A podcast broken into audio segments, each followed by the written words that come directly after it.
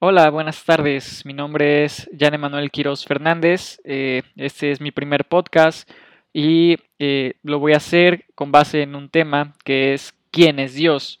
Voy a tratar de no meterme mucho en aspectos como eh, por qué creer en Dios o si Dios existe. Aquí este, el punto de este podcast no es ese, sino simplemente hablar acerca de las características de Dios, cómo lo, poder, cómo lo podríamos reconocer si es que Él se nos presentara. Bueno, las primeras formas en las que podemos eh, saber quién es Dios es a través de lo que nos dicen sus nombres. Dios no solamente tiene los clásicos nombres que conocemos, que es Jesús, Dios, Creador o Jehová, tiene varios más eh, que son compuestos regularmente de la lengua hebrea. Dentro de estos podemos encontrar eh, Elohim, que quiere decir creador. Esto es algo muy básico, ¿no? Muy característico. Si Él creó todo, entonces Él es el creador. También está Jehová, que ya lo mencionaba. Este nombre literalmente significa ser, eh, pero no solamente significa en el, verbo ser sin conjugar, sino que también se conjuga en el presente, pasado y futuro, por lo que podemos entonces inferir que este nombre significa eterno, siempre es. También encontramos que se le refiere como Él, simplemente que esto es una palabra que encontramos en el Antiguo Testamento, que es compuesta, que, que es El Elión. Esta significa el Altísimo o por sobre todos los dioses el único Dios realmente, y por eso es que muchas veces lo, escribimos con D mayúscula y no con D minúscula. Eh, esa es la manera correcta de, escribir Dios cuando nos referimos a Dios, al Dios bíblico.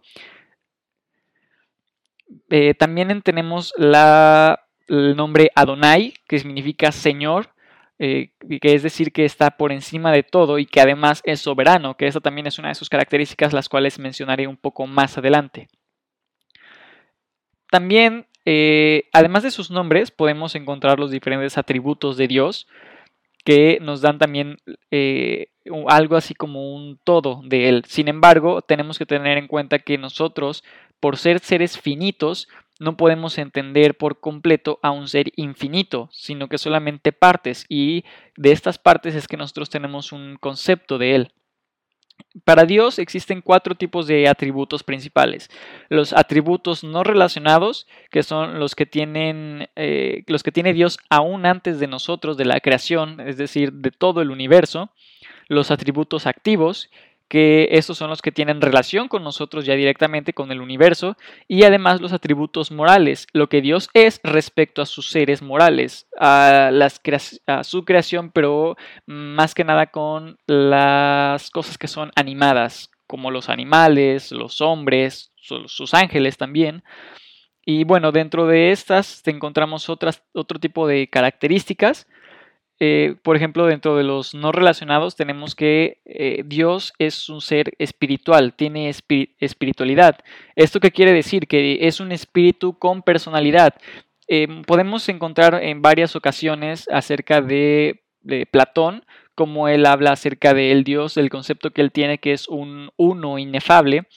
Eh, este Dios es alguien que no es cambiante, pero que también que no se relaciona con el ser humano. Es decir, que es un Dios estático, que ahí está y que no hace nada más que estar y que prácticamente pues sí le da continuidad a las cosas, pero nada más. Es como que simplemente existe. Sin embargo, podemos encontrar en la Biblia que esta cualidad de Dios eh, eh, difiere del concepto que tenía Platón ya que Dios sí tiene una personalidad y esto lo podemos encontrar en, los demás atributos, principalmente en los atributos activos y en los atributos morales, que es en los que se relaciona con nosotros directamente.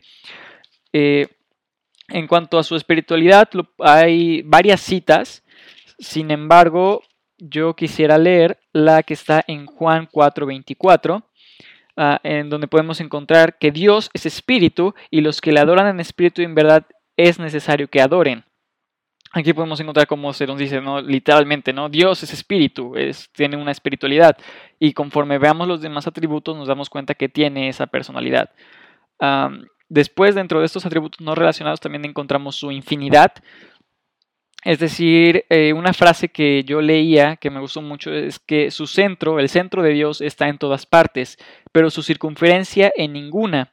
¿Esto qué nos dice? Que nos dice que Dios está en todos lados, su inmensidad eh, no tiene límites, vaya, es alguien que se expande eh, hacia todos lados. No puedo decir que hacia todos lados porque incluso antes de la existencia del universo, él ya era inmenso, simplemente no se puede medir, es alguien increíble. Eh, muchas veces al ser humano, y en especial a mí en un principio me costaba mucho entender cómo era esto, porque no, no tenía mucho sentido para mí. Esto lo podemos encontrar en Primera de Reyes 8:27, donde se nos dice precisamente acerca de su inmensidad. Aquí eh, encontramos precisamente el versículo en Primera de Reyes 8:27 que dice, pero ¿es verdad que Dios morará sobre la tierra? He aquí que los cielos, los cielos de los cielos, no te pueden contener, cuanto menos esta casa que yo he edificado. Después también eh, pasamos ya a los atributos activos, que es decir, que tienen relación con el universo, con la creación, no solo, pero con toda, eh, en la que podemos encontrar que, la, que tiene omnipotencia. Esto es decir que Dios es todopoderoso, que también es la otra palabra que se le puede dar. Y es decir que Dios puede hacer lo que Él quiera, lo que sea, lo que Él se imagine, digámoslo así, eh, todo lo puede hacer. Sin embargo, eh, esta característica luego es muchas veces atacados por personas ateas que eh, dicen que si Dios puede, es todopoderoso, puede hacer también eh, lo malo. pero no, esto, esto no significa que Él pueda hacer algo en contra de su naturaleza. Cuando que estos son los atributos activos y los atributos morales, Dios se define a sí mismo como con ciertas características. Pasamos ahora a los atributos activos, eh, que estos pues ya tienen relación con el universo, o sea, con todo lo que en él hay, no solamente con los seres humanos o los seres vivos. Eh, dentro de estos atributos podemos encontrar la omnipotencia, que es decir que Dios es todopoderoso, puede hacer lo que a Él le plazca, absolutamente todo. Muchas veces he escuchado que dicen que si Dios es todopoderoso, entonces puede ser malo. Eh, o es malo, puesto que puede ser todo. Sin embargo, esto no es así. Él mismo se nos revela a los seres humanos de cierta manera eh, y que es comprobable a través de la historia. Eh, y entonces nosotros vemos que Dios tiene un carácter marcado. Entonces, es así que nosotros decimos que Él no puede, hacer malo, no puede ser malo porque va en contra de su naturaleza. Es decir, sí puede, pero a la vez no puede porque no quiere. Es algo así. Digamos que Dios tiene dos tipos de poderes eh, el poder absoluto y el poder ordenado. Dios puede hacer todo, sin embargo no lo hace porque Él no quiere. Esto lo leí en, en alguna ocasión en el libro de Historia del Cristianismo de Justo L. González. Es así como Él actúa. Él no puede hacer nada que eh, vaya en contra de sí mismo. Sería una contradicción total. Además de que nada puede hacerse sin su consentimiento. Él al ser omnipotente es como si fuera la base del funcionamiento del universo. A través de él es que es todo y nada se hace sin que Él lo quiera. Esto lo vemos eh, en el libro de Job, que incluso Satanás le pide permiso a Dios para hacer algo. Eh, y bueno, en, esta, en esa ocasión, pues se le concede. Podemos leer los primeros dos capítulos del libro de Job, donde se mencionan. Eh, esto no quiere decir simplemente que Dios permita la maldad. Esto tiene que analizarse mucho más profundamente. Sin embargo, no es el tema de, este podcast, por lo tanto, simplemente me lo voy a saltar y quizá en otra ocasión lo pueda abordar. Otro de los atributos activos de Dios es la omnipresencia.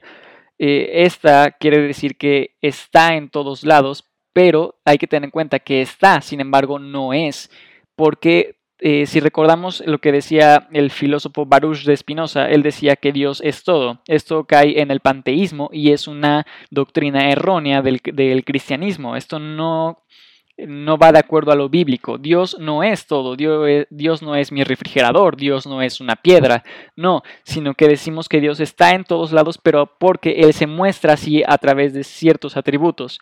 Eh, estos atributos, por ejemplo, eh, o características, podemos encontrar que eh, es la manera gloriosa, esto a través de su creación, cómo es que los crea y cómo es que se desenvuelven en el universo.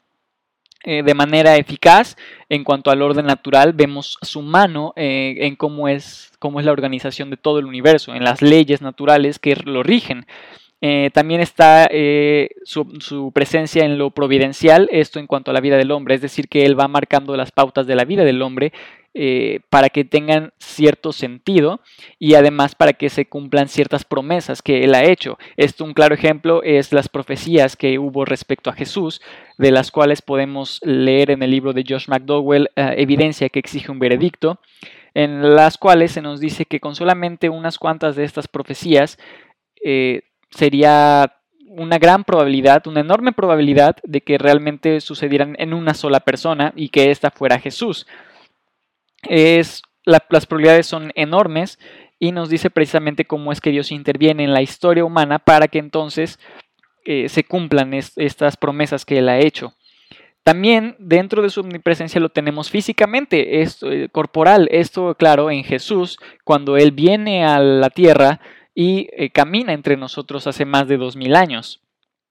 Eh, también otra, otra cualidad dentro de los atributos activos es la omnisciencia, es decir, que Él lo sabe todo, Él sabe absolutamente todo, pero esto no quiere decir que lo sabe todo en este momento, sino que Él eh, es omnisciente, lo sabe todo en el presente, en el pasado y en el futuro. Él no necesita pensar ni reflexionar absolutamente nada porque Él ya lo sabe, Él ya sabe lo que va a pasar y lo que pasa antes. Eh, esto no, quiere decir que Él determina nuestro actuar de acuerdo a las decisiones que nosotros vamos a tomar, porque nosotros fuimos dados, uh, se nos fue regalado el libre albedrío. Este libre albedrío nos permite tomar las decisiones que nosotros queramos ah, respecto a hacer el bien o hacer el mal. Dios no nos, no nos predetermina hacer algo. Sin embargo, eh, podemos encontrar en, en, la lectura de Tomás de Aquino cómo nosotros, el ser humano, antes de existir teníamos una preexistencia como un concepto en la mente de Dios. Esto es lo que él dice.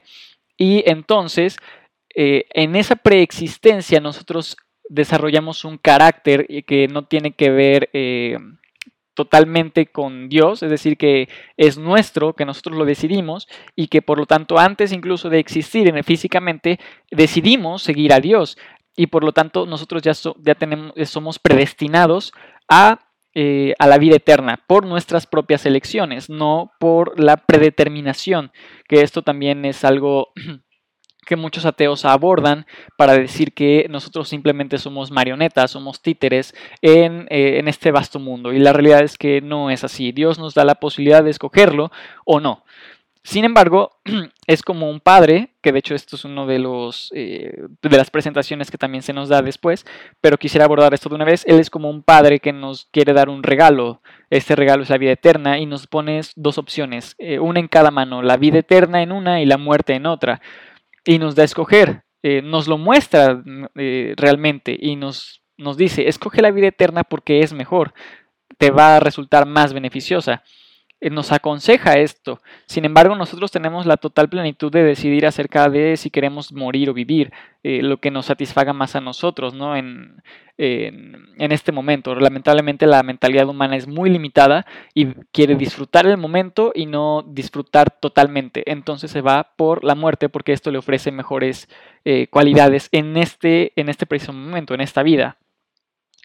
También eh, tenemos en cuenta que Dios, dentro de los atributos activos, Dios es sabio, podemos ver eso. Esto es una combinación tanto de la omnipotencia como de la omnipresencia. Él, al saber todo, puede hacerlo, hacer lo que mejor conviene, lo que es mejor. Esto es la sabiduría, cuando tú sabes cómo llevarte de acuerdo a lo que tú sabes. También podemos encontrar que Él es soberano, es decir, que tiene una completa disponibilidad de eh, perdón, tiene una completa posibilidad de disponer de sus criaturas a su voluntad. Esto lo podemos encontrar en Daniel 4:35. En esta parte de la Biblia podemos encontrar que él dice, eh, todos los habitantes de la tierra son considerados como nada, y él hace según su voluntad en el ejército del cielo y en los habitantes de la tierra, y no hay quien detenga su mano y le diga, ¿qué haces? Aquí podemos encontrar un claro ejemplo de la soberanía de Dios. Él, simplemente por ser Dios, tiene la cualidad de disponer de nosotros a como se le dé su voluntad. Claro, esto no significa que va a abusar horriblemente de nosotros, no, por supuesto que no. Eh, tenemos que tener en cuenta otra vez sus cualidades, las cuales, las cualidades morales, las cuales vamos a ver justo ahora. Dentro de estos atributos morales, que como ya lo había dicho, es lo que es las cualidades de Dios hacia nosotros, hacia el ser humano, encontramos que Él es santo, tiene, tiene santidad. ¿Esto qué es? Es pureza moral. Simplemente no puede pecar y repudia el pecado precisamente por esto es que Él no, digamos, su presencia como tal no está entre nosotros, porque nosotros al, ser malos somos pecadores y por lo tanto Dios no puede estar con nosotros por ser pecadores. Eh, aquí es donde entra Jesús, donde Él viene y nos limpia del pecado eh, a través de su muerte y los, nosotros entonces lo único que tenemos que hacer es decidir seguir a Cristo, arrepentirnos y confesar que Él es el Hijo de Dios. De esta manera es como nosotros somos limpios del pecado y entonces Dios ah, puede habitar en nuestras vidas, en nosotros y nosotros poder estar con Él. También encontramos que Él es justo. Esto tiene mucho que ver con la soberanía. Eh, muchas personas piensan que Dios por ser amor no puede ser justo, cuando realmente eh, ser justo es ser amoroso. Lamentablemente las personas tienen un concepto erróneo de lo que es amor. Eh, esto también sería entrar en otros temas, sin embargo lo abordo muy pequeño, muy rápidamente.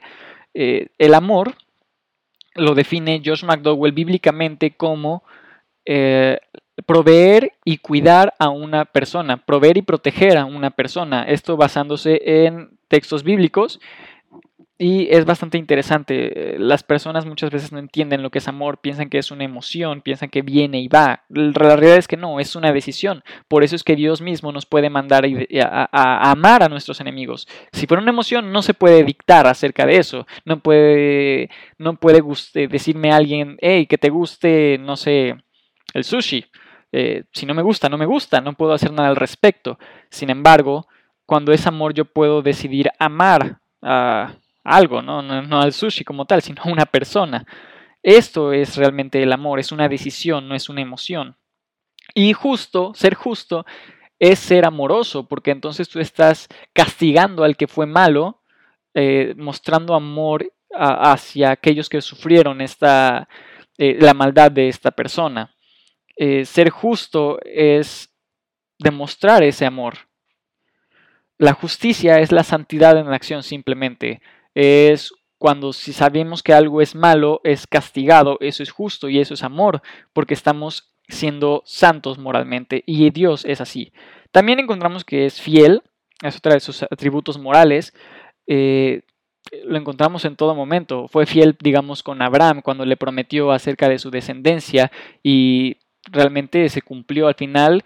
Eh, llegó a Isaac, después llegó Jacob, que fue llamado Israel, y engendró a sus doce hijos, y posteriormente estos engendraron a, toda la nación de Israel, ¿no? en las doce tribus, y cómo así se fue desarrollando. Además de que él mismo eh, profetizó acerca del injerto en su pueblo escogido, que somos nosotros, todos los que somos gentiles, es decir, que no pertenecemos a los hebreos, a los israelitas. Eh, él es fiel en todas sus promesas, dijo que enviaría a un Mesías, a un Cristo, y así lo hizo para redimir a todo su pueblo. Encontramos también que Él es misericordioso, es una de sus características también eh, dentro de los atributos morales, y eso lo podemos encontrar ejemplificado en Tito 3.5, en el cual podemos leer, nos salvó no por obras de justicia que nosotros hubiéramos hecho, sino por su misericordia por el lavamiento de la regeneración y por la renovación en el Espíritu Santo. Está más que claro también aquí, podemos encontrar como Él es misericordioso. Eh, pasamos al siguiente, donde vemos que Dios es amoroso. Este lo podemos encontrar en primera de Juan 4, 8, 9, donde se nos dice literalmente que Dios es amor. Sin embargo, creo que es necesario también tener en cuenta eh, lo que es el amor. Eso ya creo que lo había mencionado un poco antes acerca de la definición que Josh McDowell da de amor eh, basándose en textos bíblicos. Eh, y bueno, eso es lo que es el amor y cómo Dios nos ama a nosotros y cómo nosotros debemos de amar a los demás. No es algo que va y viene, sino que es una decisión que debemos de mantener constante. por último, podemos encontrar que Dios es bondadoso. Eh, por último, en los atributos morales, todavía falta un, atributo muy importante que ver después, pero dentro de los atributos morales, el último es que es bondadoso. Eh, eh, esta parte, un ejemplo de esto lo podemos encontrar en el Salmo 25.8, donde podemos leer que bueno y recto es Jehová, por tanto, Él enseñará a los pecadores el camino. Como ya habíamos dicho antes, ya había dicho antes, perdón, eh, acerca de la naturaleza de Dios. Esta es la naturaleza de Dios, estos atributos morales por los cuales Él mismo se rige y por lo que, aunque es todopoderoso, no va a caer en una contradicción de su propio carácter, sino que se va a guiar siempre bajo estas reglas que Él mismo se ha autoimpuesto. Por último, ya para finalizar, el último atributo de, de Dios, la última característica es que Dios es un Dios trino. Eh, conocemos la, la, Trinidad, que es Dios Padre, Dios Hijo y Dios Espíritu Santo. Esta es varias veces difícil de entender, sin embargo, cuando nos la ejemplifican con otro, de otra manera, se vuelve más sencilla. Una de estas maneras es el agua. El agua tiene tres estados, pero y puede estar en tales estados, sin embargo, sigue siendo agua. Eh, el agua en estado líquido no es agua en estado sólido, así como el, que la que está en estado sólido no es gaseosa, sin embargo sigue siendo agua. Así es con Dios. Dios es Padre, Hijo y Espíritu Santo y es diferente y a la vez es Dios. Eh, esta base de la iglesia cristiana ha sido atacada múltiples veces, dando a entender que realmente nosotros no adoramos a un Dios, sino que adoramos a tres, lo cual no es cierto. Es Dios es un ser dividido en tres personas, así es como nosotros lo enunciamos. Eh, uno de los movimientos más importantes de la antigüedad, eh, del siglo II, tercero, eh, fue el arrianismo, en el cual decía que Jesús era un ser creado, no era, parte, no era Dios, sino que era alguien aparte, como nosotros, pero poderoso, como si fuera un ángel de Dios.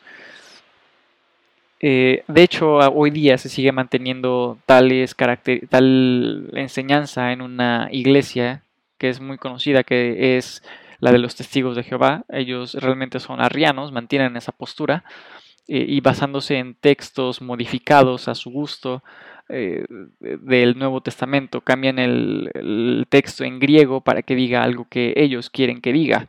Eh, si se analiza cuidadosamente los textos originales, se da, uno cuenta que no dice nada de lo que ellos expresan, sino que dice que Jesús es Dios y que el Espíritu Santo es Dios. Eh, un claro ejemplo de esto lo podemos encontrar en Juan capítulo 17, eh, ahí vemos cómo se enuncia la oración que hace Jesús por sus discípulos cuando Él está a punto de ser entregado a muerte de cruz. Y en numerosas eh, ocasiones, dentro de este capítulo nada más, se menciona que Él es Dios, que Él procede de Dios y que tiene la autoridad de Dios. Este para mí creo que es Juan de por sí está repleto de estos ejemplos, más que cualquier otro evangelio en mi opinión. Y eh, está más que claro. Por mi parte eso sería todo. Estas son las que yo considero las características más importantes de Dios para responder a la pregunta ¿quién es Dios? Y eh, así es como le podemos reconocer. Si estas características, si no no, a quien queremos seguir no cuenta con estas características, realmente no es Dios, eh, no es el Dios bíblico. Él se revela a través de su palabra eh, y pues encontramos claramente que en Timoteo que, que dice que toda la palabra es inspirada por Dios. Creo que es muy importante darle lectura continua a la Biblia para poder tener revelación acerca de su carácter, de cómo es y qué es lo que desea para nosotros. Mm, yo muchas veces escucho a personas ateas que, sí, que no quieren seguir a Dios porque lo toman de una manera muy errónea, basándose principalmente en solo lecturas al azar que han hecho, eh, extractos de textos completos que han hecho del el Antiguo Testamento principalmente, y dicen, no, yo no quiero seguirlo porque no me agrada, pero la realidad es que no lo llegan a conocer bien. Creo que es necesario leer toda la palabra teniendo en cuenta su contexto, el momento histórico, para poder verdaderamente entenderla y saber quién es Dios. Muchas gracias, espero que les haya gustado este podcast, que lo disfruten y que haya sido de bendición. Igualmente yo les deseo que Dios les bendiga. Hasta luego.